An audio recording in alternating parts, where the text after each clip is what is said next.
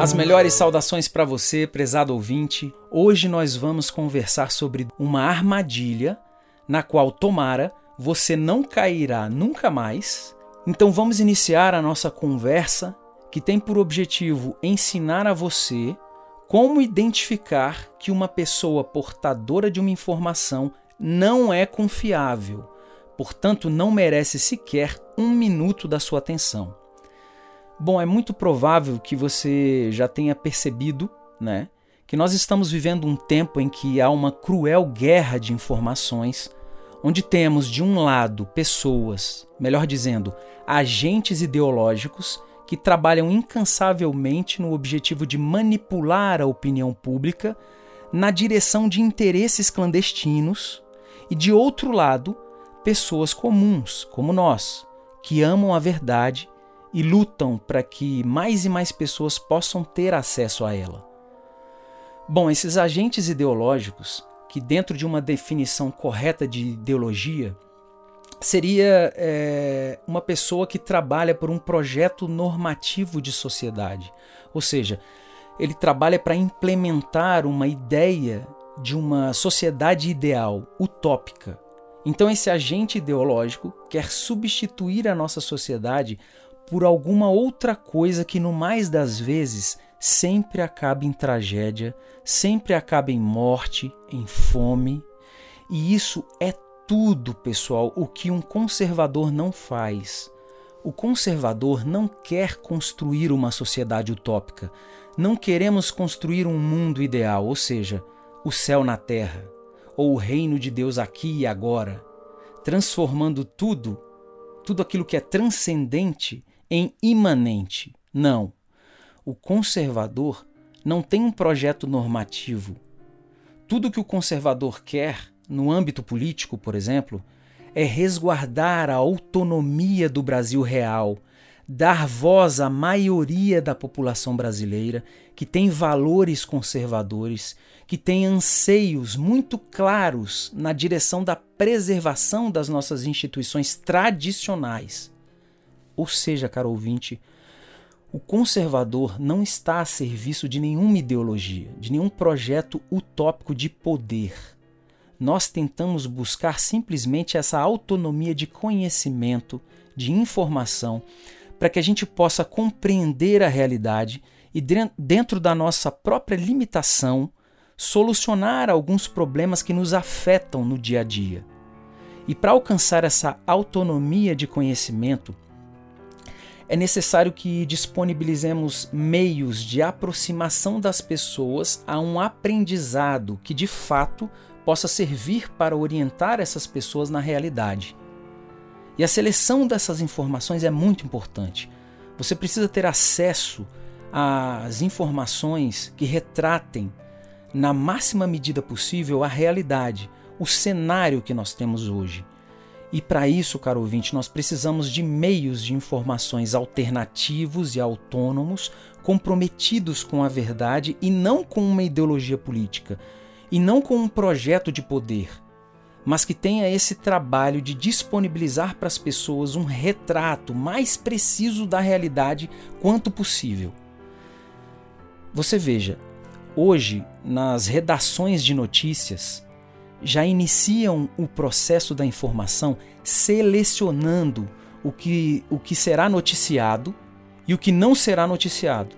Depois, eles organizam a disposição das notícias. Qual será publicada primeiro, em seguida, qual entrará no ar, né? sempre pensando de maneira estratégica para influenciar influenciar o modo como as pessoas vão entender aquilo e também a forma como aquela notícia será retratada. Prestem bem atenção é, no conceito é, da função da mídia. Prestem bem atenção no que eu vou dizer agora, o que realmente é a função da mídia. A função da mídia, caro ouvinte, é despertar as emoções no público e tensionar essas emoções para uma ação ou apoio para uma determinada direção, criando dessa forma um vetor tensional por meio do uso de palavras ou signos, pesos sociais. Manipulam você, é isso mesmo. Como, por exemplo, quando eles querem te fazer acreditar que o aborto é algo bom. Então eles começam com uma reportagem que mostra pessoas em grande dificuldade, em grande sofrimento, transformando aqueles personagens em vítimas necessitadas de compreensão, e aquilo mexe com seus sentimentos, com as suas emoções. E depois de ter amolecido seu coração, prezado ouvinte, eles então mostram a solução para que aquela pessoa vítima possa sorrir novamente. Mas essa solução ela é maquiada, claro, para parecer algo não tão ruim assim. E ela acaba se tornando algo bom, uma vez que passa a ser mentirosamente a única solução. E para conseguir o objetivo de direcionar a sua opinião para onde eles querem, eles precisam chamar, por exemplo, o aborto de outro nome. De preferência, um nome que pareça tranquilizar seus simpatizantes recém-conquistados, você. E o nome escolhido nesse caso, você já deve ter ouvido falar dessa expressão, é antecipação terapêutica do parto. Bem, a palavra terapia traz a ideia de quê? De um tratamento, de algo que trará um alívio, que resolverá um problema. É ou não é? Da mesma maneira, prezado ouvinte, o termo antecipação do parto. Ele dá a ideia de uma ação que nada difere de qualquer outro parto. Pois é. Porém, caro ouvinte, nós sabemos que não é nada disso. Note bem, a importância que tem de você chamar uma coisa pelo seu próprio nome. Aborto. E aborto não é antecipação terapêutica do parto, coisíssima nenhuma. Como diria o coronel Paz de Lira, aborto é homicídio torpe e vil, qualificado a sangue frio, onde o assassino não olha a sua vítima nos olhos, nem escuta o seu grito de terror. Muito cuidado, caro ouvinte, porque geralmente essas pessoas aparecem se dizendo especialistas nisto ou naquilo, ou se dizendo cientistas disso ou daquilo. E trazendo agora para o âmbito da política, é muito comum você assistir programas de televisão que trazem pessoas que se apresentam como cientistas políticos, não é mesmo? Então, muito cuidado. Veja, você vê, você vê claramente, desculpa, que reina na cabeça dessas pessoas uma grande confusão. Você vê que elas não têm aquela lucidez total, aquele controle total do curso das coisas, como pretendem aparentar ter. Exemplo: o marxismo. O marxismo é uma teoria que tenta apreender o processo histórico e dirigi-lo. Ele consegue? Claro que não. Ele não consegue. O liberalismo também não consegue. A maçonaria não consegue. O governo oculto não consegue, etc, etc. Ninguém consegue. Todo mundo quer, mas ninguém consegue. Então você vê que no fim, quem tem razão é o Max Weber, que dizia que a história é o conjunto dos resultados impremeditados das nossas ações. Exemplo: Alguns dos líderes comunistas, por acaso, esperavam que a União Soviética caísse nos anos 80? Claro que não. Se alguém dissesse isso para eles, diriam que o sujeito estava louco. Quantos estudiosos previram a queda da União Soviética? Caro ouvinte, cinco ou seis, e quase ninguém prestou atenção neles.